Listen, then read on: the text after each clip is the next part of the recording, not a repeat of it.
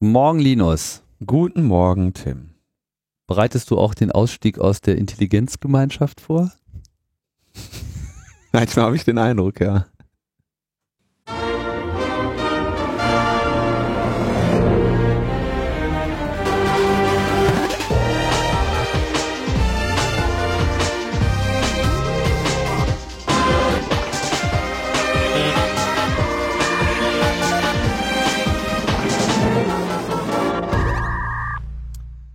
Mit Schwung in die neue Woche. Äh, Logbuch Netzpolitik ist wieder da mit der 154. Iteration. Version. Wie soll man das überhaupt nennen? Ist irgendwie eine komische Zahl, 154. Findest du? Ja, ne. Wieso? Ähm, müssen wir halt auf lustigere Zahlen hinweisen. Ja, müssen wir mehr Sendungen Wann machen wir denn das nächste Mal ein Special? Ja, müssen wir auch mal machen. Bietet sich jetzt von der Zahl her nicht viel mehr an als ähm, 200 oder so. Also da ist ja jetzt noch nicht mal im hexadezimalen äh, Umfeld viel zu finden. 192 vielleicht noch. Ja. Ja, Ach, weiß ich nicht. entscheiden wir dann später. Entscheiden wir später. Genau, weil wir haben genug zu tun mit äh, Feedback zu äh, unseren Sendungen, das zu empfangen, zu lesen, zu interpretieren. Interpretieren vor allem. ja, aber man kaut sich ja da so äh, durch. Also ich habe, äh, wir haben letzte Woche ja gesprochen über das WLAN-Gesetz, welches jetzt die, wenn ich das recht entsinne, Paragraphen 8 und 10 des Telemediengesetzes ähm, Also weniger ein ändern neues möchte. Gesetz, sondern vielmehr eine Gesetzesinitiative, die bestehende Gesetze ändert, ergänzt. Aber so ist das äh, gefühlt bei dem größeren Teil der Gesetze. Der größere Teil der Gesetze äh, ist eigentlich immer Diffs auf bestehende. Aber konkret betroffen sind Telemedien. Nur Telemediengesetz, Paragraphen 8 und 10. Okay, Telemedien. Ähm, und zwar hatten wir da, haben wir uns da letzte Woche etwas länger mit dem Begriff geschäftsmäßig auseinandergesetzt und da äh, gab es dann auch mehrere Kommentare zu, ähm, woraufhin ich mich äh, direkt mal wieder an Ulf Burmeier gewandt habe, der sich mit dem Thema offenes WLAN ja äh, und vor allem mit diesem Gesetz ja durchaus beschäftigt. Er hat ja letzte Woche sogar erwähnt, dass er da den Vortrag äh, beim Camp zugehalten hat und äh, bei der beim 11. Geburtstag von Netzpolitik.org. Und ich musste mir also Rat von ihm einholen und erklärte mir, geschäftsmäßig bedeutet nur ernsthaft und auf Dauer angelegt. Also nicht unbedingt mit der Absicht zur Gewinnerzielung. Genau, also wir haben auch, muss man dazu sagen, nicht nur sind wir äh, auf die, die Bedeutung nicht eingegangen, sondern wir haben es dann auch noch mit gewerblich immer wieder äh, verwechselt und durcheinander gebracht. Das äh, ist natürlich ein Fehler, den bereuen wir und äh, tun hiermit auch Buße. Ja, ist ja nicht immer ganz so einfach in dieser äh, juristischen Welt. Also das sei jetzt hier einfach nochmal deutlich unterschieden. Nur- Der Problempunkt bei diesem Gesetz nach Ulfs Interpretation ähm, liegt nämlich weniger darin, ob das jetzt geschäftsmäßig ist oder nicht, sondern er sagt, der Gesetzentwurf geht grundsätzlich davon aus, dass es berechtigte und unberechtigte Nutzer gebe. Also sowohl als auch. Sowohl als auch. Ja? Und zwar sagt, äh, sagt das, sieht das Gesetz ja nun vor. Ein Provider, also ein Zugangs, ein Internetzugangsanbieter, haftet grundsätzlich gar nicht. Ein WLAN-Betreiber haftet nur dann nicht, wenn zumutbare Maßnahmen ergriffen wurden. Und diese zumutbaren Maßnahmen, da werden zwei genannt. Erstens, ähm, der Nutzer oder die, die Nutzer müssen eine Erklärung abgeben, keine Rechtsverletzung zu begehen. Ähm, das ist das, was man auch heute hat. Äh, wir bei kommerziellen äh, WLAN-Anbietern, ich äh, halte mich hier an die allgemeinen Geschäftsbedingungen, Klick, äh, Checkbox, weiter geht's. Ne? Wenn man die Checkbox nicht setzt, dann darf man da nicht rein.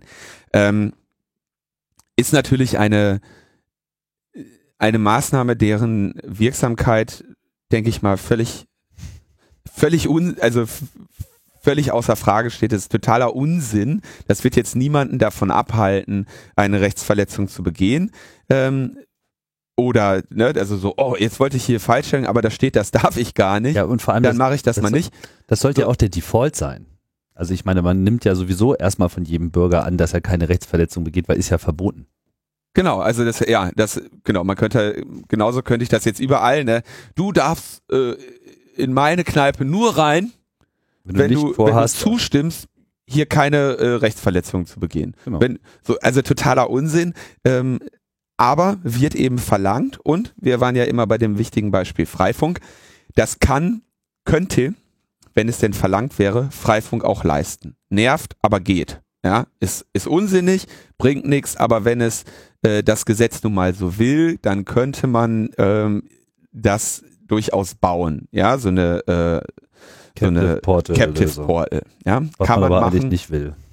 Will man nicht. Das ist auch das, was dann immer zu allen möglichen Problemen führt, wenn äh, irgendwie äh, wenn man dann irgendwelche Seiten neu lädt und dann äh, auf HTTPS geht's dann nicht oder es wird bemängelt, dass das Zertifikat kaputt ist, weil ja da dieser dieses Captive Portal dran geht. Also das, ist eine der großen äh, unschönen Dinge bei bei WLANs äh, und bei Hotspots sind diese Captive Portals.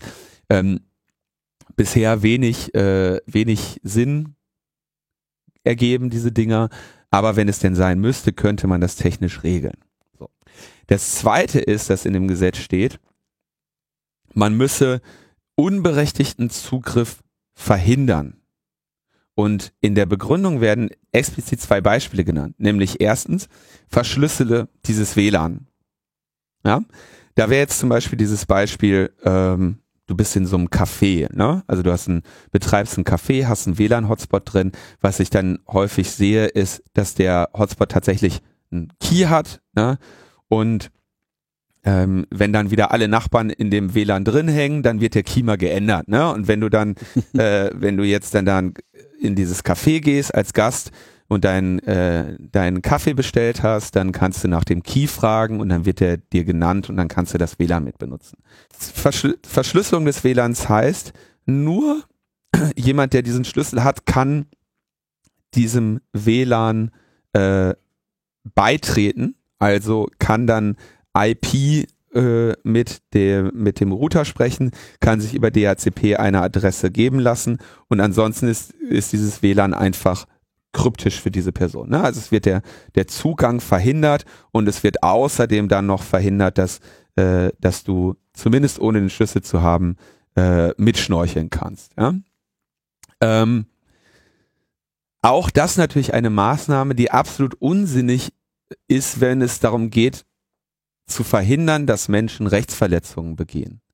Ja, also äh, das verschlüsselte WLAN verhindert ja jetzt nicht, dass jemand, der reingelassen wurde, dann eine Rechteverletzung begeht. Ne? Aber es ist für die eben wichtig, dadurch gibt es berechtigte Nutzer und unberechtigte Nutzer und den Zugang der Unberechtigten äh, verhindert man durch diese, durch diese Verschlüsselung. Ähm, Also an, anstatt die bekannten Nachbarn reinzulassen, lässt man nur die unbekannten Kaffeegäste rein und dadurch ist Genau. Ähm, und natürlich ist das auch, äh, steht das im, im Gegensatz zu dem Ziel des Gesetzes, weil in der äh, Begründung des Gesetzes heißt es ja, wir wollen die Verbreitung von WLAN bestärken, äh, äh, äh, ähm, beschleunigen. Wir wollen, dass mehr w dass es mehr WLAN gibt. Und das kriegst du natürlich nicht dadurch hin, dass du sagst, ähm, dann macht, macht die Dinger dicht.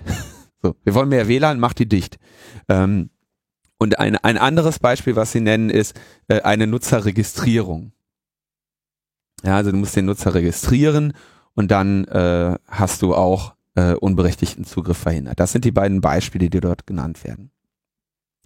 Und jetzt der Kernpunkt, den, den Ulf hier kritisiert oder den, den Ulf hier sieht, den ich auch nachvollziehen kann. Er sagt, im Gesetz steht explizit, du musst unberechtigten Zugriff verhindern. Und das, daraus könnte man jetzt zwei Interpretationen herleiten. Erstens, ähm, bei Freifunk gibt es keine Unberechtigten, also müssen die auch nichts tun, um das, zu- äh, müssen die keine Sicherungsmaßnahmen ergreifen, um deren Zugriff zu, ver zu verhindern. Dann wäre alles gut. Dann wäre alles gut. Oder die alternative Interpretation, es muss Unberechtigte geben, damit du überhaupt das Haftungsprivileg bekommen kannst. Also irgendeiner muss draußen bleiben. Ah, irgendeiner, irgendeiner muss unberechtigt sein und den musst du effektiv daran hindern. Ähm, und wenn du das mit Zunahme, zunehm, zumutbaren Maßnahmen daran hindern und wenn das für dich nicht zutrifft, dann bist du eben auch, hast du auch nicht das Haftungsprivileg. Das ist die andere mögliche Interpret juristische Interpretation des Textes. Und äh, Ulf sagt also, sobald du in einem Gesetz das Risiko einer derartigen Fehlinterpretation hast, kannst du auch davon ausgehen, dass irgendein äh, Amtsrichter äh, diese andere Interpretation ähm, einfach gelten einfach mal anwenden wird. Mhm. Das heißt, dann sind freie und offene Netze genau nicht haftungsbefreit und dann ist das ein Problem. Das ist also das, wovor ähm, Ulf hier nochmal explizit warnt, was ich in der letzten Sendung nicht vernünftig ausgearbeitet habe, obwohl ich seinen Vortrag dazu äh, zweimal gehört habe. Ähm, deswegen auch mein, mein, Aus, mein Ausstieg jetzt aus der Intelligenz-Community. so, Jetzt stellt sich die Frage, da hatten wir ähm, in der letzten Woche ja auch ein bisschen Verwirrung auf deiner Seite, auf meiner glaube ich nicht, aber vermutlich habe ich sie trotzdem auf unterschiedlichen Seiten gestiftet, wenn ich dich verwirrt habe. Ähm, was ist jetzt also ein Dienstanbieter und was ein, An, äh, ein Zugangsanbieter? Weil was mache ich denn zum Beispiel, wenn ich ein offenes WLAN trotzdem anbieten möchte? Also ich als äh, Linus Neumann sitze zu Hause, sag, ich möchte hier ein offenes WLAN machen. Also nehme ich ein äh, Hotspot oder nehme ich irgendein WLAN-Gerät und sage, mach mal offenes WLAN und das äh, gibt dann mal ans Internet.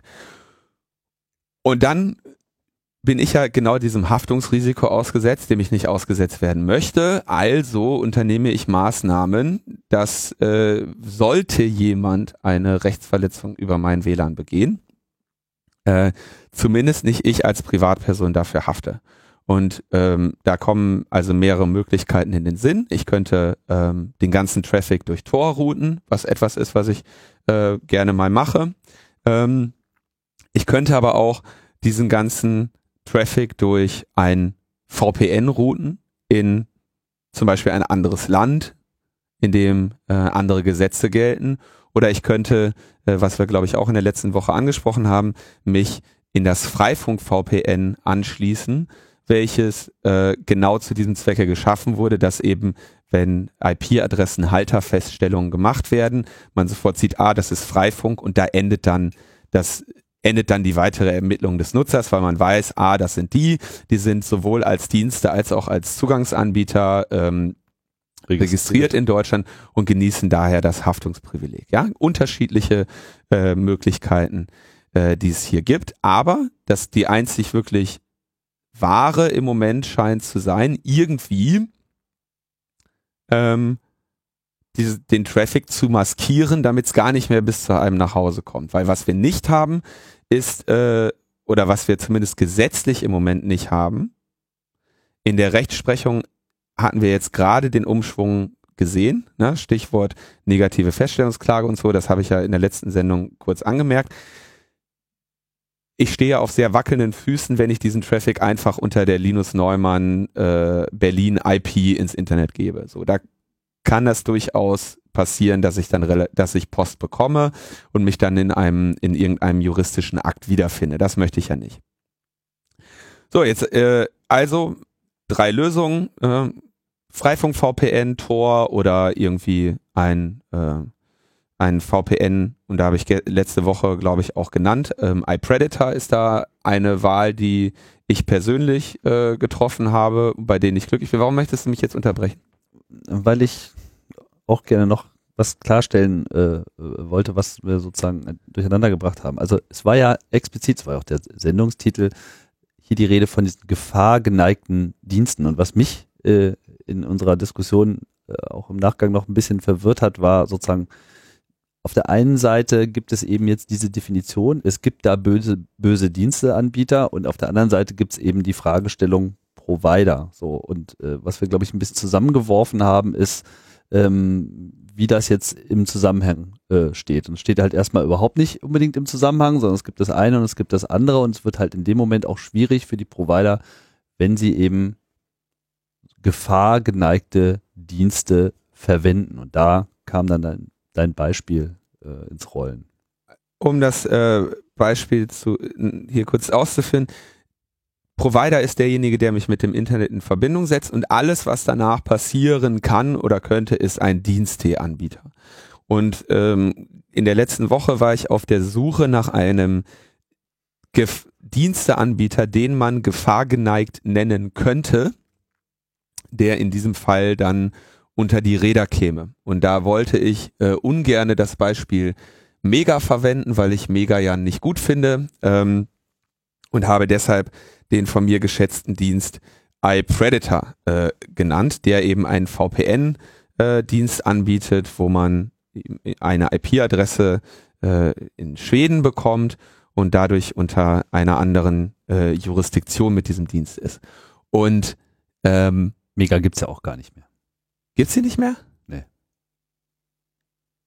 Es ist ja alles konfisziert, konfisziert worden, Quatsch, die Domains etc. längst wieder dieses mega.co.nz äh, seit, seit Jahren wieder am Laufen. Achso, aber nicht unter, unter, unter, unter äh, com auf jeden Fall nicht. Mega.cons. Ah, Mega.conz in der Tat gibt's noch. Du ja, hast recht. Mhm. So, ähm, aber nicht ablenken. So, das Beispiel iPredator war deshalb ungünstig oder falsch, weil sie nämlich eine, einen Firmensitz in Zypern haben äh, und eine, einen Prepaid-Dienst in Schweden anbieten. Und deshalb natürlich per se sowieso nicht von diesem deutschen Gesetz betroffen wären. Ja? Äh, wie gesagt, mir ging es dabei darum, ein Beispiel zu finden, was denn zum Beispiel ein Diensteanbieter wäre, der bei der mit einer guten Motivation und einer guten äh, notwendigen Dienstleistungen hier unter die Räder kommen könnte.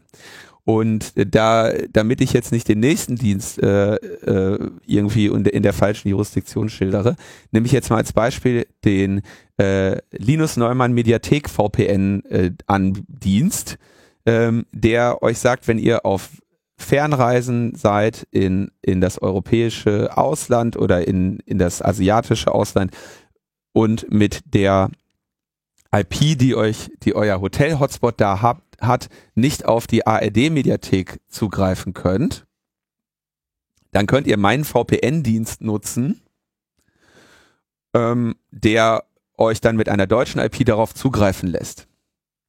Und würde ich jetzt als das als Linus Neumann äh, Deutschland anbieten, und gleichzeitig sagen, ich bin ja äh, datensparsam, äh, solange meine Rechnung stimmt, äh, solange ihr bezahlt für diesen VPN-Dienst, könnt ihr den nutzen. Dann könnte ich sehr schnell unter die Räder kommen als ein gefahrgeneigter Dienst, weil ich in Deutschland einen VPN-Dienst betreiben würde, der euch dazu hilft, anonym euch im Internet zu bewegen und ich gleichzeitig äh, eventuell eben äh, nicht in der Lage wäre, euch an die äh, Behörden zu verraten.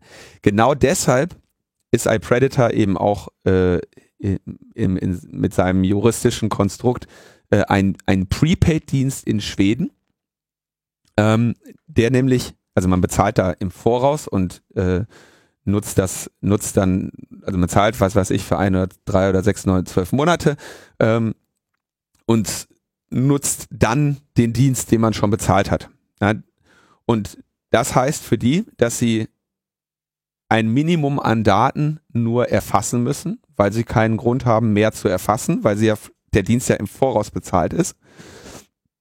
Und sie unterliegen außerdem ähm, der, der Jurisdiktion Schwedens bei dem Herausrücken von Daten, die nochmal besonders ähm, streng ist, nämlich sie müssen müssten die Daten, die der Nutzer angegeben hat bei der Registrierung, nur im Rahmen eines Straf, eines Ermittlungsverfahrens wegen einer Straftat rausgeben, nicht bei einer Ordnungswidrigkeit. So, und das heißt, die, der Dienst ist quasi dadurch besonders ähm, gegen juristische äh, Zugriffe gewappnet, weil sie einerseits eine hohe Hürde haben, überhaupt Daten rausgeben zu müssen und andererseits die geringsten Anforderungen haben, überhaupt Daten von ihren Nutzern aufzunehmen. Insgesamt glaube ich, äh, ist sehr lange her, dass ich mich da äh, registriert habe. Ich bin da schon sehr lange Kunde, aber ich glaube, ich brauchte nur eine E-Mail-Adresse.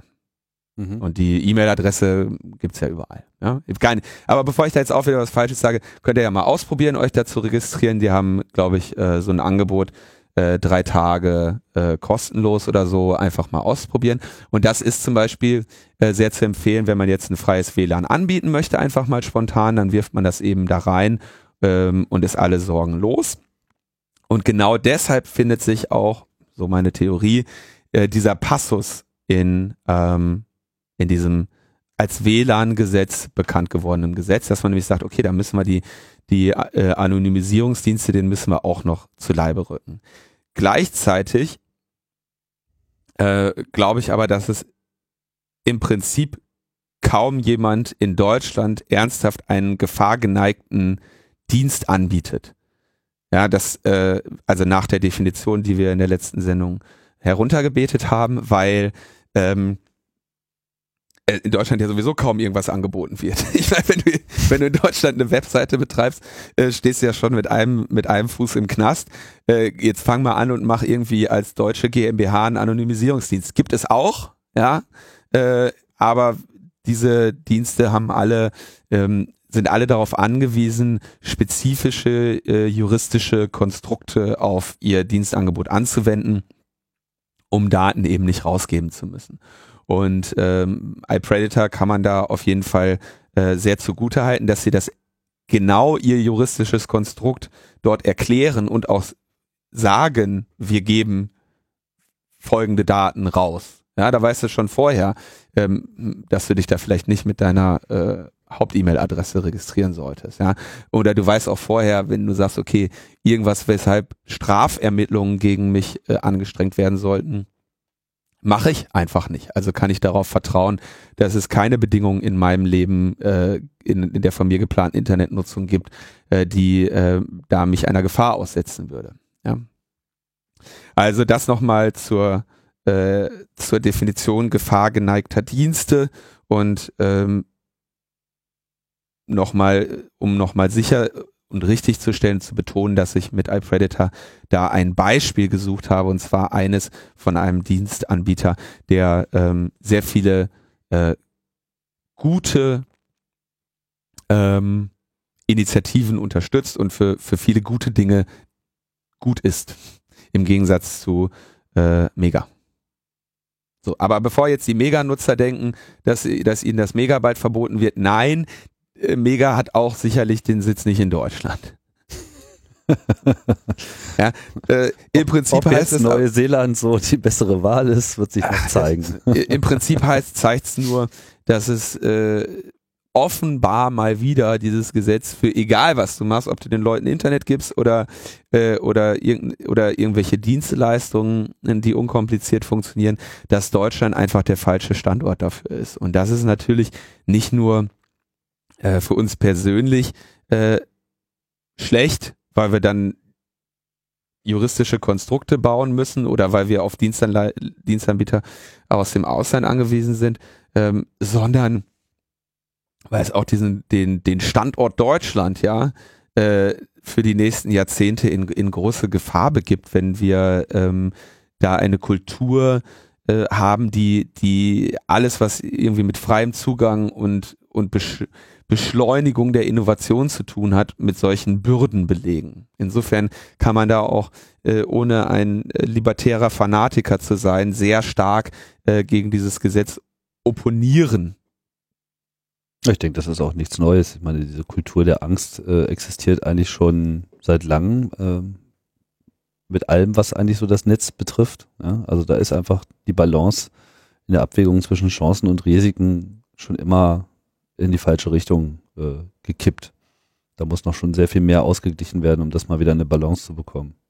Ja, und wenn du dir anschaust, ähm, ich meine, man kann natürlich einerseits sagen, ja, äh, iPredator ist jetzt irgendwie, er hat offenbar die beste Lösung, die in Europa möglich ist, gefunden. Ja, aber überleg mal, was die dafür, was, was die auf sich nehmen mussten, ja, äh, an, an juristischen Konstrukten und wie schwierig das war, einfach mal einen Dienst anzubieten, ähm, der halbwegs geschützten Internetzugang anbietet. Ne? Mhm.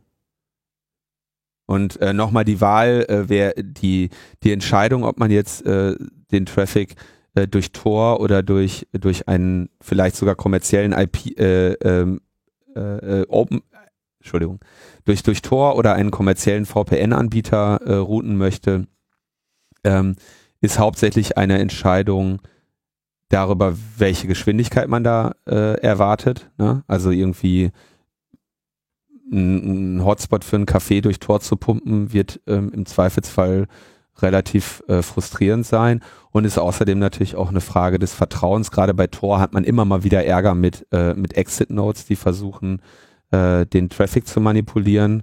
Das heißt, da ähm, das ist kein großes Problem, aber eines, mit dem man früher oder später mal konfrontiert wird, wenn man sein, äh, sein Tor-Entry nicht so konfiguriert, dass er äh, bestimmte Exits nur nutzt und so. Und da kann man sich natürlich einfach mit, mit einem VPN-Anbieter, der für eine kleine Mark sagt, hier, uns kannst du vertrauen, wir pumpen das ordentlich raus für dich und wir, wir geben dir eine vernünftige Leistung, äh, kann man da durchaus mal auch diese Wahl treffen. Wir blättern nach vorne und äh, schauen uns mal die ähm, neuesten Aktivitäten aus dem Bereich Europäische Union an. Hier geht es um den Fall ähm, Europe versus äh, Facebook. Wir haben da schon mehrere Male äh, drüber berichtet. Diese ganze Geschichte zieht sich schon ein bisschen äh, länger, wo ähm, wie heißt er noch ganz? Max äh, Schrems. Max Schrems, genau, angefangen hat, äh, Klage zu führen gegenüber Facebook über die Ermittlung, äh, über die, über, gegen die Übermittlung von seinen Daten in die USA mit der Argumentation, dass das eben seine Privatsphäre etc. Äh, verletzen würde, da eben in den USA die entsprechenden legale Basis nicht so ist, wie sie von Europa gefordert ist. Und das ging durch zahlreiche Instanzen. Zuletzt hatten wir darüber berichtet in Ausgabe Nummer 137, als es die äh, Entscheidung gab äh, vor dem österreichischen äh, Gericht, also in Wien, gab es halt eine äh, Entscheidung dazu, wo halt ähm, Facebook argumentiert hat, dass äh, das Wiener Gericht ja überhaupt nicht zuständig äh, wäre.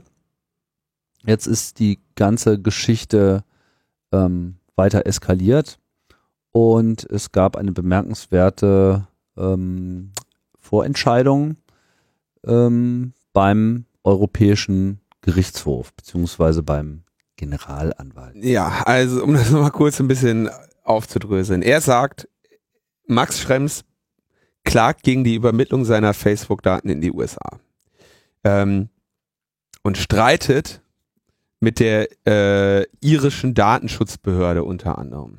Ja, weil äh, Facebook, äh, wie die meisten Firmen, sich den, den, den Sitz in der EU danach gewählt hat, wo die geringsten Datenschutzgesetze äh, gelten und das ist eben in Irland. Ähm, viel zu sehr ins Detail brauchen wir da vielleicht gar nicht zu gehen, weil das ja auch wirklich ein Fall ist, äh, von, von Tiefe und Länge, die den Max da äh, beschreitet. Ähm, aber das Entscheidende ist, die Basis dafür, dass die Facebook-Daten in die USA übermittelt werden, ist das Safe Harbor Abkommen.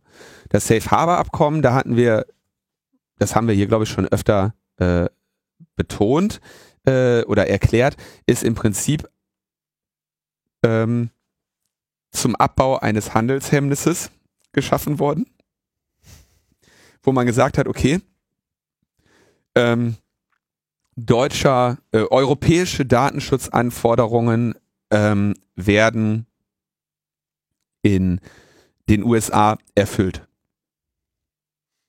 Punkt. Punkt. Nichts anderes sagt das Safe Harbor Abkommen. Genau. Und das ermöglicht den gesamten, diese gesamte Datenspeicherung von äh, oder das ermöglicht überhaupt ein, Ge ein Geschäftsverhältnis zwischen US-Anbietern und äh, europäischen Kunden. Bitte weitergehen, hier gibt es nichts zu sehen. Genau, das ist einfach hier, äh, das Passt. ist jetzt erfüllt. So.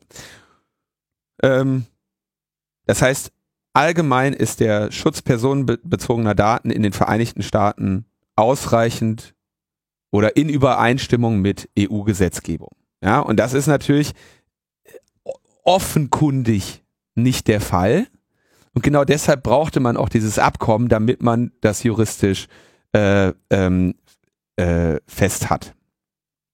So, und jetzt äh, geht es um den, den Fall von Max Schrems, wo der EU, äh, der Generalanwalt am Europäischen Gerichtshof, Yves Bott, ähm, seine Meinung dazu kundgetan hat. Das ist bestimmt Yves Bo. Aber Bot ist natürlich irgendwie Yves sehr Bo, schön. Bott. Bott ist ja, ich sage ja immer, ich lese das immer alles nur. Ich, ich äh, muss das mit, mit meiner bildungsfernen Sozialisation entschuldigen. Ähm, und er sagt einfach mal, das Safe Harbor Abkommen zu, ähm, ist ungültig. Denn das Safe Harbor Abkommen hindert die nationalen Behörden nicht daran, die Übermittlung der Daten europäischer Nutzer von Facebook an Server, die sich in den, äh, in den Vereinigten Staaten befinden, auszusetzen. Also, Begründung, warum es ungültig ist. Erstens, es gibt keinen ausreichenden Rechtsschutz für EU-Bürger in den USA, wenn dort personenbezogene Daten in großem Umfang an Firmen wie Facebook oder Google gesammelt äh, werden. Ähm, genau dafür gab es aber natürlich dieses Abkommen. Ja? Also er sagt einfach nur, das, was dieses Abkommen behauptet, ist nicht der Fall. Ja, genau, deswegen gab es das aber auch. Ja? ähm, zweitens, der Datenaustausch mit der NSA ist ein Eingriff in das Recht auf Achtung des Privatlebens und, des Schutz, und den Schutz personenbezogener Daten. Und äh, für diesen, für einen derartigen Verstoß gilt der Grundsatz der Verhältnismäßigkeit. Und das ist ja hier, der ist hier nicht gegeben, weil dieser Daten, weil diese Datenerfassung massiv und nicht zielgerichtet ist. Das heißt, da spricht, da ist nicht verhältnismäßig. Im Prinzip auch wieder die, derselbe Blick wie auch auf die Vorratsdatenspeicherung, als EuGH darüber befunden hat. Und drittens sagt er am Rande, die Entscheidung der EU-Kommission zugunsten des sogenannten Safe Harbor Abkommens hebt die Befugnisse nationaler Aufsichtsbehörden nicht auf. Das heißt, sehr wohl kann eine äh, europäische nationale Aufsichtsbehörde gegenüber Facebook ähm, Datenschutz für ihre Nutzer verlangen. Ähm, Punkt.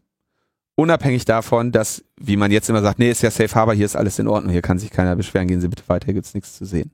Ja, das heißt, äh, Safe Harbor ist eben nicht oder darf nicht dieser Freifahrtschein sein, der einfach alle äh, Rechte und Pflichten über Bord wirft. Und das ist er ja äh, bisher gewesen, weil man immer sagt, Facebook, nee, Safe Harbor, alles in Ordnung. Aber es ist interessant, also er bezieht sich explizit auf die nationalen Aufsichtsbehörden. Das heißt, an der Stelle heißt das so viel wie, äh, wenn die Deutschen das so und so sehen, dann gilt das erstmal so, wie die Deutschen das sagen. Ich meine, das würde ja so ein bisschen diesem europäischen äh, Einigungsgedanken an der Stelle widersprechen.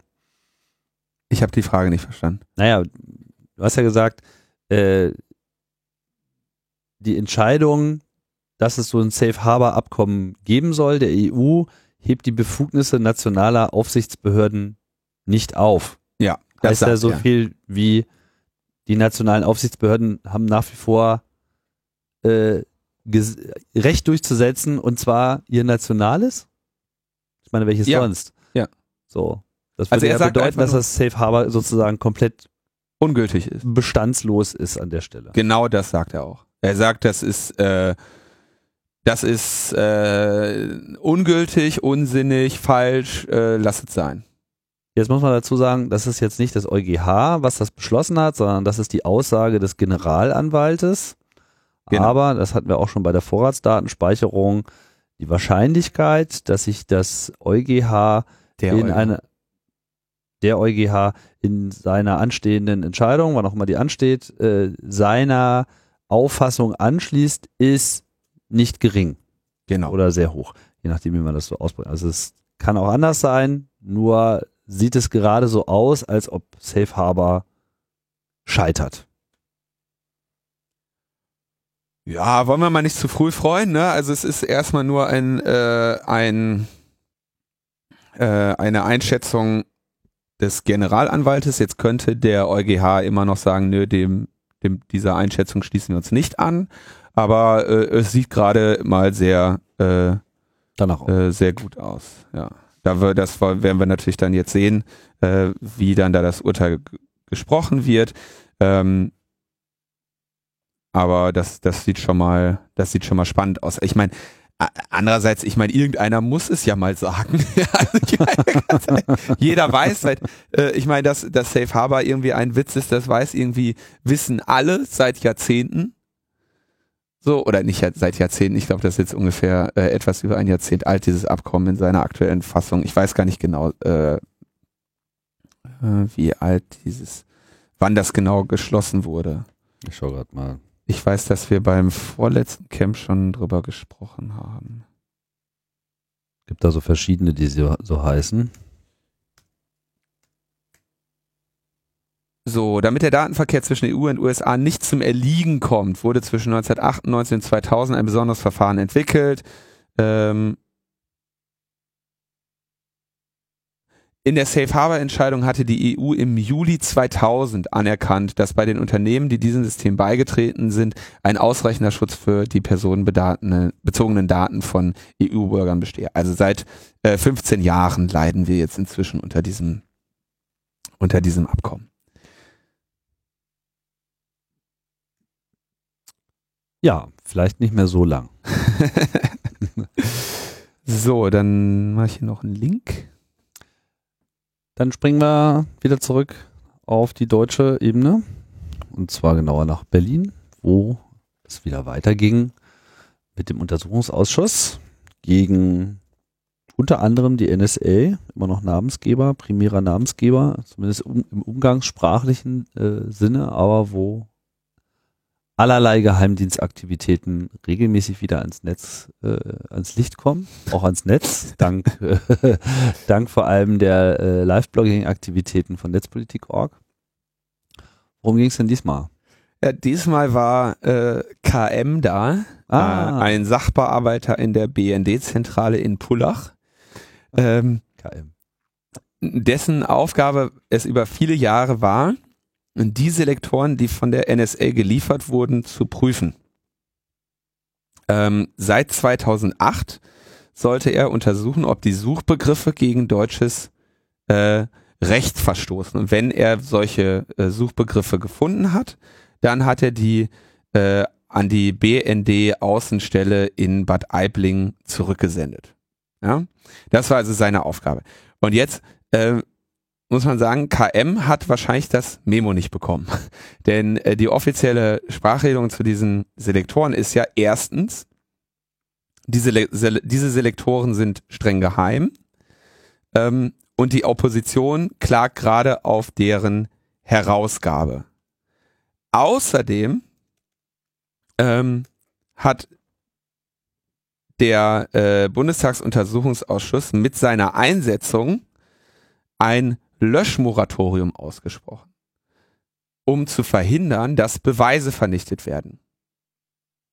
Und hat gesagt, okay, beim BND wird, werden jetzt, wird erstmal nichts, was irgendwie relevant für unseren Untersuchungsgegenstand äh, ist, mehr gelöscht. Und der KM hat jetzt also im NSA-Untersuchungsausschuss bekannt gegeben, dass also viele E-Mails mit sogenannten NSA-Selektoren vom BND versehentlich gelöscht wurden. Das war ein Versehen. Ne? Ich meine, klar, das. Das war jetzt keine Absicht. Nee, das kann immer mal passieren, ah. ne? dass du gerade, wenn jetzt gegen dich ermittelt wird, aus Versehen mal ähm, Kaffeetasse umfällt. Beweise versehentlich löscht, die gegen dich jetzt, die dich belastet hätten. Ne? Ja. Das kann ja, das kommt in den besten Familien vor. Also in den besten Geheimdiensten. Kommt in den besten Geheimdiensten vor. Und äh, ja, so, jetzt muss man sich überlegen, welche, was hat der da jetzt gerade äh, vernichtet? Ne? Und diese Listen der NSA-Selektoren sind bekanntermaßen die wichtigsten Beweise in diesem Untersuchungsausschuss. Denn sie äh, zeigen, ob und wie der BND der NSA geholfen hat, in Deutschland was Illegales zu tun und wie der BND damit gegen deutsche Interessen verstoßen hat. Und wenn der BND diese Beweise versehentlich gelöscht hat, dann kann das ja nur ein, ein bedauerliches äh, Versehen gewesen sein. Ja, also das ist ein, ein, ein, ein Skandal, äh, da fehlt mir schon, da fehlt mir schon irgendwie der Vergleich jetzt. Ne? Ähm, noch dazu interessant, äh, sagt er, dass diese die Nachrichten, in denen ähm, also die E-Mail-Nachrichten mit den Selektoren, ähm, mit den aussortierten Selektoren, ja, also die Selektoren, die, ähm, wo er sagt, okay, die sind zu bemängeln, ja, mhm. und dann irgendwie nach Bad Alding zurückgemeldet hat. Die wurden mit der geringsten Geheimhaltung versendet. Und das ist spannend, weil ähm,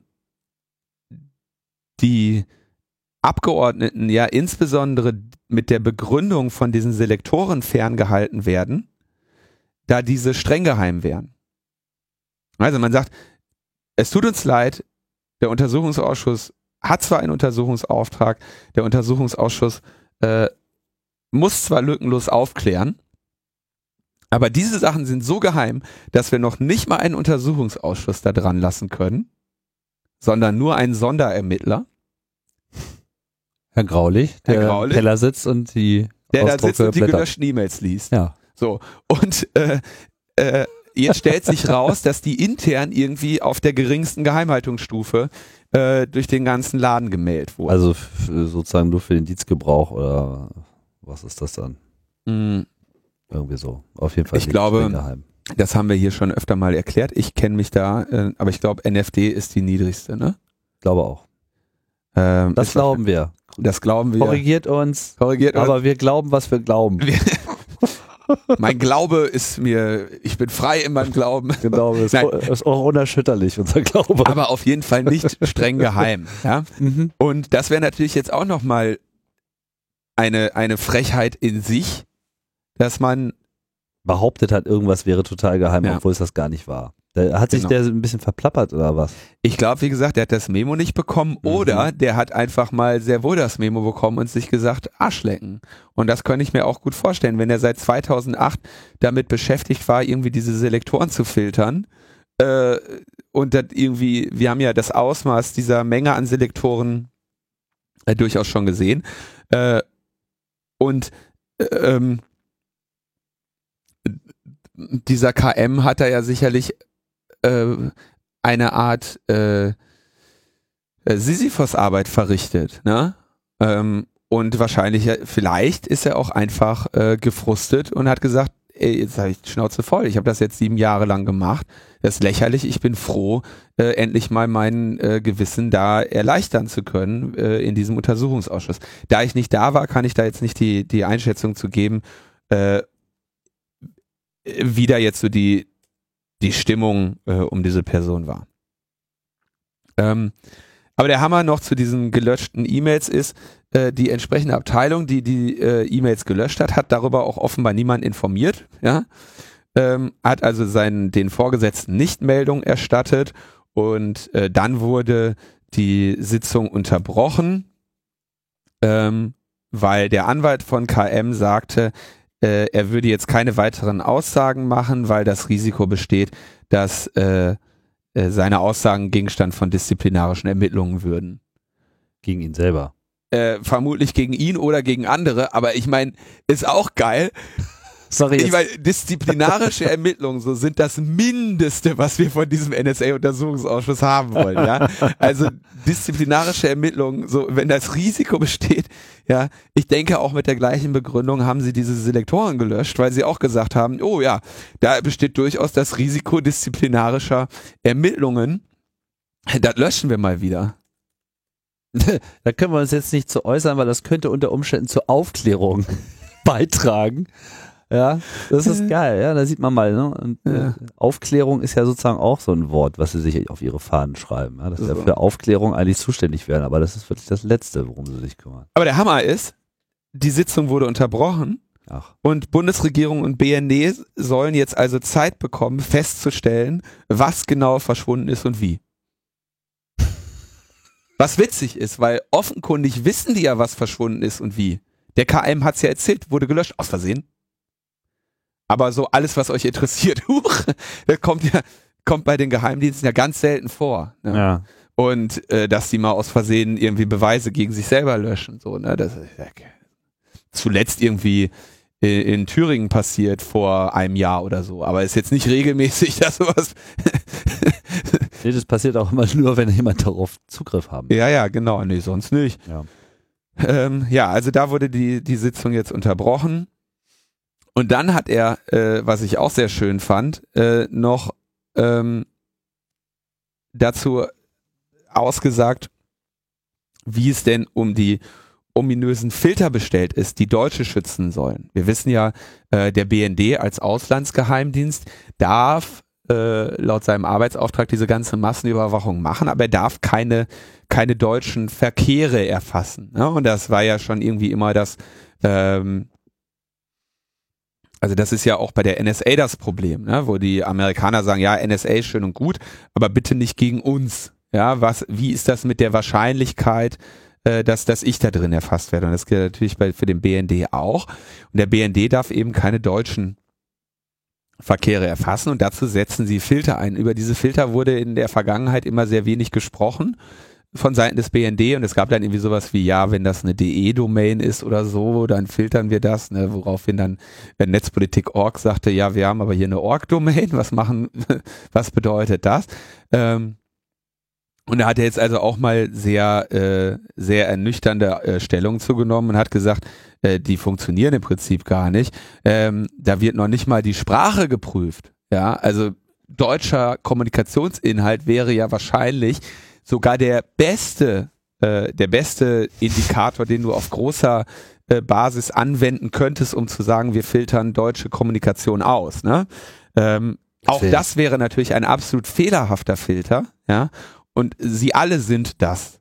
Ja, du kannst eben nicht äh, das tun. Und genau das war ja auch allen immer klar. Nur KM hat das jetzt auch einfach mal gesagt, so ja, nee, das, äh, äh, die sind im Prinzip darauf ausgelegt, nicht zu funktionieren, diese Filter. Also er hat jetzt nicht wörtlich gesagt, aber so ungefähr kann man ihn äh, verstehen. Und äh, sagt er, natürlich funktionieren die alle nicht. Ja, klar. So. Also wie gesagt, er hat entweder das Memo nicht bekommen oder äh, sollte durchaus mal als äh, der kriegt jetzt noch ein Memo. Der kriegt jetzt sicherlich noch ein Memo. Ich glaube auch nicht, dass wir den nochmal sehen werden im NSA-Untersuchungsausschuss. ähm, aber das war auf jeden Fall mal bemerkenswert, dass da jemand ähm, mal so äh, klar da äh, ausgesagt hat, weil er natürlich damit auch äh, vorherige Aussagen von anderen BND-Mitarbeitern, die äh, äh, eben das Lügen straft. Ja. Insofern äh, dürfen wir gespannt sein, wie es da weitergeht. Gut, kommen wir zu äh, weiteren Enthüllungen der letzten Zeit. Das ist schon ein paar Tage her eigentlich, ne? Ja, das ist schon, das ist schon älter. Ähm, wir haben darüber berichtet in Folge 105 über äh, die strategische Initiative Technik, ähm, quasi ein Plan des BND über sechs Jahre äh, 300 äh, Millionen Euro auszugeben für hauptsächlich äh, Technik. Und zwar wollen die, 2014 wurde das vorbereitet, 2015 äh, geht es dann los mit der äh, Umsetzung der äh, verschiedenen Maßnahmenpakete, um dann äh, 2020 äh, diese Initiative abgeschlossen zu haben. Das wurde äh, relativ ausführlich vor wie gesagt, wann war das? Eben vor, vor 49 Folgen äh, veröffentlicht bei Zeit Online. Äh, Zeit Online hat aber damals nicht das äh, Originaldokument oder die Originaldokumente äh, veröffentlicht und das wurde jetzt äh, von André bei Netzpolitik.org nachgeholt. Äh, Im Prinzip äh, sind das äh, fünf äh, äh, Bereiche, in denen äh, da die Wunschliste des BNDs sich äh, erstreckt. Es ist einmal SIGINT, also Signals Intelligence, Aufklärung durch technische Signalerfassung. Äh, da wollen sie also äh, metadatenzentrierter arbeiten, also äh, zielgerichtet und in Echtzeit Metadaten erfassen, äh, statt sich auf Inhalte zu konzentrieren. Dann wollen sie Internet-Operationsfähigkeiten aufbauen, ähm, also mehr technische Möglichkeiten zur Erkundung des Internets haben, ähm, um, äh, um eben gegen Deutschland gerichtete Komik Kommunikationen und Inhalte aufzuspüren. Dann haben sie ein Paket Sensorik, ähm, um besser sich im Bereich atomarer, biologischer und chemischer Waffen äh, informieren zu können. Ähm, das war, glaube ich, ein Teil, den äh, bei der bei der Veröffentlichung Zeit Online nicht dabei war, aus äh, vielleicht nachvollziehbaren Gründen, dass sie gesagt haben, okay, die äh, Maßnahmenpakete oder die die äh, der Stand des BND zum heutigen Zeitpunkt lässt sich ja aus dieser Veröffentlichung herauslesen. Da steht ja drin, wir wollen als nächstes das hier kaufen und du kannst ja das Engagement in diesen unterschiedlichen Bereichen ähm, quasi in so einer Art Reifegraden sehen. Und wenn du siehst, okay, die wollen sich jetzt dieses und jenes kaufen, dann kannst du ungefähr ab, daraus abschätzen, wo sie im Moment sehen, sind. Ähm, deswegen sind einige Teile davon damals nicht veröffentlicht worden. Äh, dann wollen sie sich äh, der Biometrie widmen. Da wollen sie also ähm, äh, Maßnahmen der Biometrieverzerrung äh, ähm, prüfen, weil sie eben merken, okay, wenn wir irgendwie Geheimagenten irgendwo einschleusen und so, ne, und deren Gesichter vielleicht in, in Biometrieerfassungssystemen äh, sind, dann, dann müssen wir dagegen irgendwas tun. Und außerdem wollen, und dann wollen sie abschließend noch die integrierte Datenanalyse ähm, einführen, äh, nennen sie AIDA, Ausbau der integrierten Datenanalyse. Ähm, wo sie also die Datenbestände ähm, zusammenführen und darin Zusammenhänge äh, erkennen wollen. Ja. Das sind also die, die fünf Bereiche, in denen sie äh, über sieben Jahre jeweils irgendwie ungefähr 43 Millionen Euro abgeben wollen.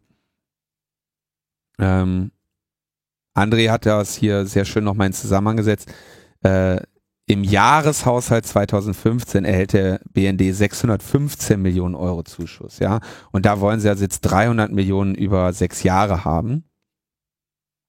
Naja, und dann hat äh, gibt's da äh, in der Veröffentlichung also einmal die, äh, die Originaltexte, was sie wie vorhaben, was sie da im Detail kaufen wollen ähm, und wie viel Geld sie da ausgeben wollen. Kann man sich an der Stelle mal anschauen.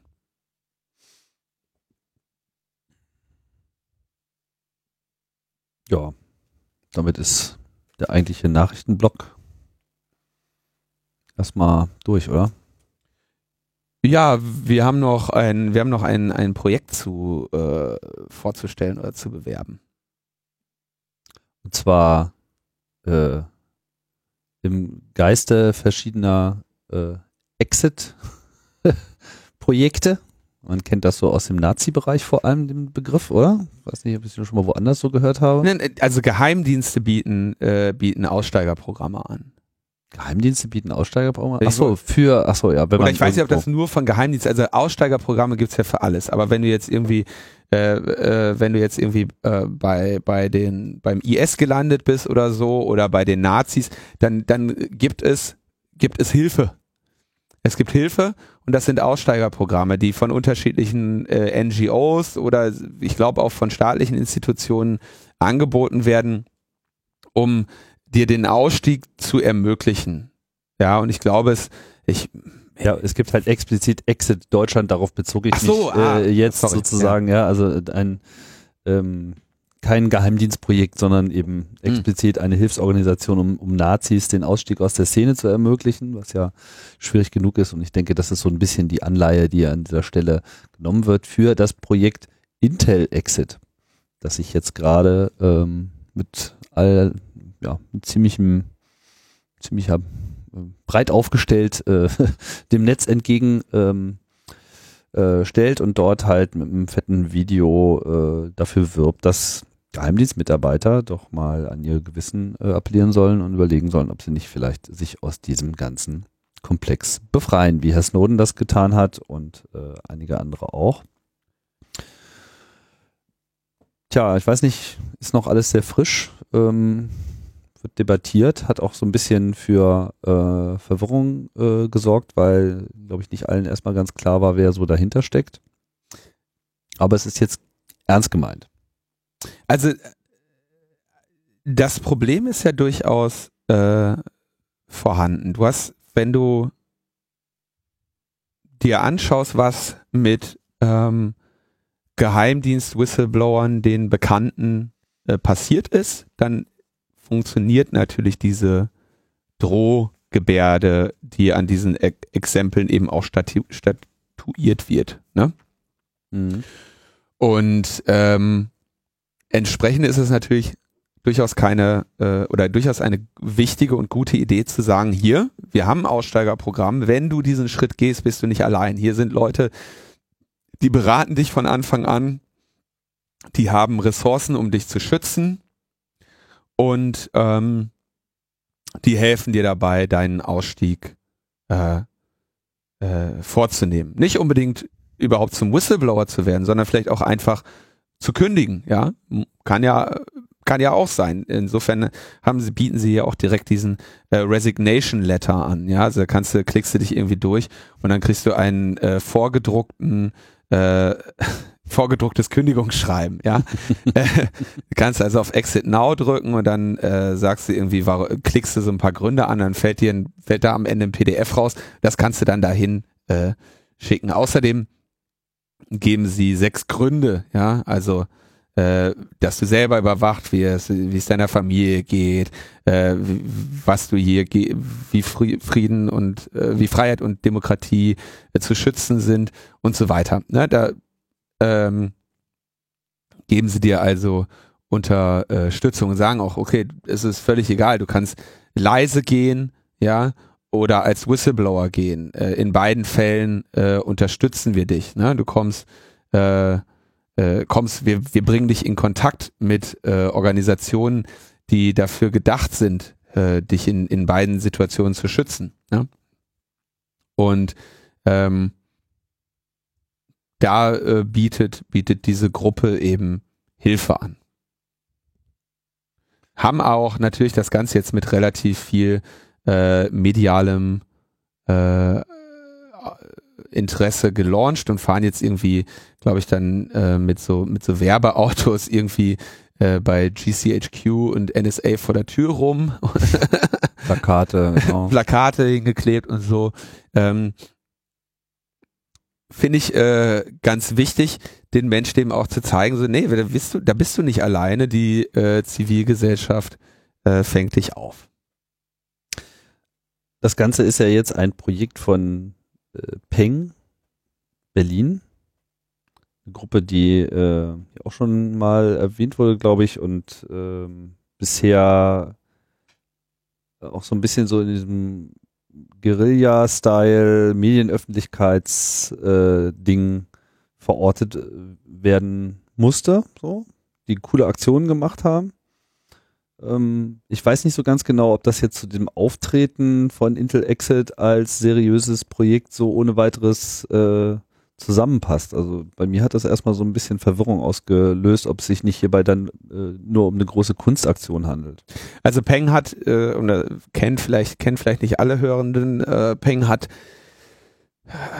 zum Beispiel auf der Republik hat er diese neuen Google-Produkte mal vorgestellt, die es nicht gab. Äh, Peng hat für Vattenfall irgendwie die Fortführung von bestimmten äh, Projekten oder die Abschaffung von Braunkohletagebau mhm. und sowas bekannt gegeben. Ähm, Großartiger Auftritt bei Astro TV. Genau, bei Astro TV, das hatten wir auch hier besprochen. Ähm, so haben also mit dem mit dem Clown, der, der sich da gemeldet hat, haben also äh, viele so Medienguerilla-Sachen gemacht und ähm, waren jetzt haben vielleicht bis jetzt nicht ihr Profil geprägt als äh, vertrauensvolle Stelle, der ich mich mit etwas anvertraue, was äh, möglicherweise mein Leben gefährden kann. Das ist, glaube ich, dein dein Punkt. Ja. In dem in dem Video und das deswegen haben sie sich, glaube ich, auch hier äh, mit vielen anderen zusammengetan. Das ist nämlich nicht nur eine äh, Aktion von Peng, sondern sie haben hier im Video tritt dann äh, Bruce Schneier auf und äh, Thomas Drake. Thomas Drake ist ja NSA Whistleblower, ähm, der da dieses, der sich da diesem Projekt ähm, anschließt und dafür wirbt. Äh, sie haben La Quadrature du Net äh, mit an Bord. Sie werben hier auch für die Courage Foundation. Also sie haben da durchaus ein, ein breites Bündnis aufgebaut. Aber den, äh, den Punkt, den du da, glaube ich, gerade benennst, dass es äh, jetzt irgendwie als, als Peng-Aktion, also Peng ist in dem Rahmen jetzt wahrscheinlich kein Name, der äh, Vertrauen schafft, deswegen steht er auch relativ klein da unten. Aber es ist nun mal eine Aktion, äh, die von Peng ähm, auf die Beine gestellt wurde. Und sind denn die anderen, die jetzt da auch als Referenz genannt werden, dass man sich dort informieren kann, wie es da so schön heißt, äh, wie Courage Foundation etc., äh, sind die denn jetzt wirklich auch Teil dieses Projektes oder nicht? Hm, ich äh, gehe davon aus, dass sie, äh, also ähm, wie das Projekt jetzt genau auf den Beinen steht, ähm, kann ich nicht sagen. Und ich glaube, ehrlich gesagt, dass es da jetzt auch gar nicht so viel ähm, strukturelle Basis gibt, dass da jetzt eine riesige Organisation hinter ist, die äh, äh, Prozesse und Abläufe hat und, und ein, ein Geschäftsführer oder so, ja, sondern dass es, ähm, dass es hier darum geht, so, wir haben eine Möglichkeit, da kannst du dich hinwenden und da sind Leute, die sorgen dafür, dass du an den Ansprechpartner gerätst, der dir mit deinen Schwierigkeiten weiterhelfen kann. Ich denke, das ist äh, äh, das, das Entscheidende hier weniger, als dass jetzt äh, da äh, klar schon steht, wer alles, äh, wer alles was macht. Okay, also an sich eine unterstützenswerte Initiative. Äh, jetzt noch ein bisschen, ich denke, hier ist noch ein bisschen Nacharbeit äh, erforderlich, um einfach da die Verwirrung äh, zu verhindern. Ja, um wirklich klar zu machen, wie das, äh, wie das Projekt aufgestellt ist. Und ähm, ja, dann schauen wir mal, wie sich das entwickelt. Äh, also wie gesagt, ich glaube, da sind genug Namen bei, die, äh, die dem Projekt äh, Leumund verleihen. Leumund verleihen, ja, also irgendwie Jeremy äh, Zimmermann von La Quadrature du Net äh, ist, glaube ich, ein klarer äh, Kandidat hier. Aber es gibt eben auch diese äh, künstlerische Komponente da drin, die ähm, ja, wie du sagst, vielleicht nicht unbedingt das Vertrauen in dieses äh, Projekt äh, noch mehr stärkt, als es die anderen prominenten Namen, die da jetzt mit in Verbindung gebracht werden, tun. Gut, damit kommen wir zum Ende äh, unserer Sendung. Es sind auch ein paar Danksagungen im Gepäck. Habe ich. Ähm, und zwar an äh, Ben und Christian äh, gilt. Ben und Christian gilt diese Woche der herzliche Dank für das Ermöglichen dieser Sendung. Haben wir, aber haben wir noch andere abschließende Worte? Das ist jetzt, du gehst jetzt so schnell hier zum, zum Ende. Das, äh, Was denn? Ach so, ja, schon wieder eine Stunde. Ähm, wollen wir noch irgendwas sagen? Wozu jetzt? Weiß ich nicht. Irgendwas anderes. Ähm. Volkswagen willst du ja nichts zu sagen. Ich auch nicht. Was soll man dazu noch sagen? Ja, was willst du dazu noch sagen?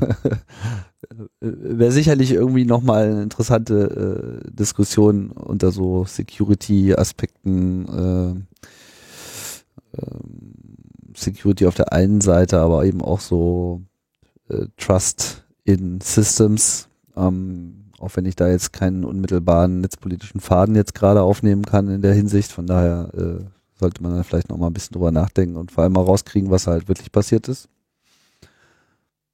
Also klar ist, da ist was passiert, so, ne? aber äh, die Details fände ich äh, an der Stelle schon sehr interessant und ich denke auch, dass dieser ganze Kram nicht bei Volkswagen verbleiben wird. Da werden wir sicherlich noch einiges mehr hören. Aber ich habe mich da jetzt ehrlich gesagt noch zu keinem wirklichen Statement äh, hingearbeitet. Ja, also die netzpolitische, das netzpolitische Ausmaß dieses Problems äh, hält sich in Grenzen. Aber äh, ich suche das jetzt gerade verzweifelt. Was denn? Ähm, die, die, es gibt eine netzpolitische Komponente, auf die nämlich auch die Electronic Frontier Foundation aufmerksam macht. Ja. Allerdings in den USA, äh, da sie nämlich sagen, der DMCA, Digital Millennium Copyright Act, ähm, verhindert im Prinzip, dass Forscher ähm, Sachen reverse engineeren, sich genauer anschauen und sagen, wenn es da eine Softwaremanipulation gibt, ähm, oder unter dem Digital Millennium Copyright Act können Hersteller derartige Sachen besser verstecken und sagen, dass äh, wenn die Rechtslage besser wäre ähm, für unabhängige Forscher, mhm. dann wäre es vielleicht viel früher herausgekommen. Ja? Sagen also, wenn wir unser unsere Gesundheit, unsere Sicherheit und unsere Privatsphäre einem Gerät anvertrauen, dann sollte das Gesetz nicht jene strafen, die versuchen zu verstehen, wie dieses Gerät funktioniert und ob man ihm vertrauen kann. Mhm. Und äh, insofern sagen sie, ähm, dass es, dass sie hoffen, dass es da jetzt äh, Ausnahmen geben wird, dass du nämlich sehr wohl als unabhängiger Forscher ohne rechtliche Grauzone äh, derartige Forschung unternehmen kannst. Ja, guter Punkt. Ich meine, das wirkt, wirkt mindestens äh, etwas abschreckend. Mag es nicht vielleicht komplett verhindern, weil wir sehen ja auch, dass sich genug äh, Security-Forscher durchaus gerade auch auf die Automobilindustrie äh, stürzen. Äh, ich weiß gar nicht, ob wir darüber gesprochen haben, aber es gab ja jetzt diese ganzen Fälle mit äh, gehackte Teslas etc. Ähm, eigentlich so eher so typische Security-Dinger, äh, mit denen man mehr oder weniger auch rechnet, wenn man sich so ein bisschen in dieser Welt aufhält. Aber daraus äh, lässt sich sehr wohl eine gesamtgesellschaftliche äh, Debatte ableiten, insbesondere im Hinblick auf die ganzen Fragestellungen, die jetzt kommen mit autonomen Fahren. Auch wenn es jetzt natürlich hier erstmal um die reine äh, Regelgesetzgebung rund um Zulassung äh, geht und einfach den Beschiss, dass einfach Verbrennungsmotoren wahrscheinlich nochmal viel äh, problematischer sind, als sie, äh, als sie offiziell gelten. Ja, ich persönlich ehrlich gesagt hoffe, dass, dass das jetzt irgendwie der, der erste, äh, vielleicht noch nicht der finale Todesstoß war, aber auf jeden Fall schon mal der Anstoß zum Ende des Verbrennungsmotors. Ja, ich auch, weil ähm, ich habe mir auch vorgenommen, also der, der, der Tod des Verbrennungsmotors muss jetzt schnell eintreten, weil vielleicht brauche ich ja doch nochmal irgendwann ein Auto und ich habe nämlich mir vorgenommen, dass ich keine Autos mehr kaufen werde, die Dinosaurier äh, verbrennen. Die Dinosaurier verbrennen und deshalb äh, müssen, müssen jetzt relativ schnell die E-Autos äh, erschwinglich werden. Wobei ich vielleicht wahrscheinlich sowieso nie wieder ein Auto kaufen werde. Ich halte das für Unsinn. Autonomes Auto kann ich auch mieten, brauche ich nicht zu kaufen. Ja, ist schon mal ein elektrisches Auto gefahren. Ach so, ja, ja, ja, diese Ampelstarts und so, nee, brauche ich nicht. Oh, lockt auf jeden Fall sehr. Ja, also da, da können wir dann nochmal drüber reden, ob das jetzt selbst fährt oder, oder ob ich da noch irgendwie manu zur manueller Tätigkeit äh, mich herablassen muss. Äh, aber der Antrieb sollte auf jeden Fall äh, elektrisch funktionieren. Das sehe ich genauso. Gut mit diesem unausgegorenen äh, Abschluss hinterlassen wir euch in fortwährender Unklarheit und äh, bedanken uns fürs Zuhören. Ciao, ciao. Bis bald. Be smart. Exit Intelligence now.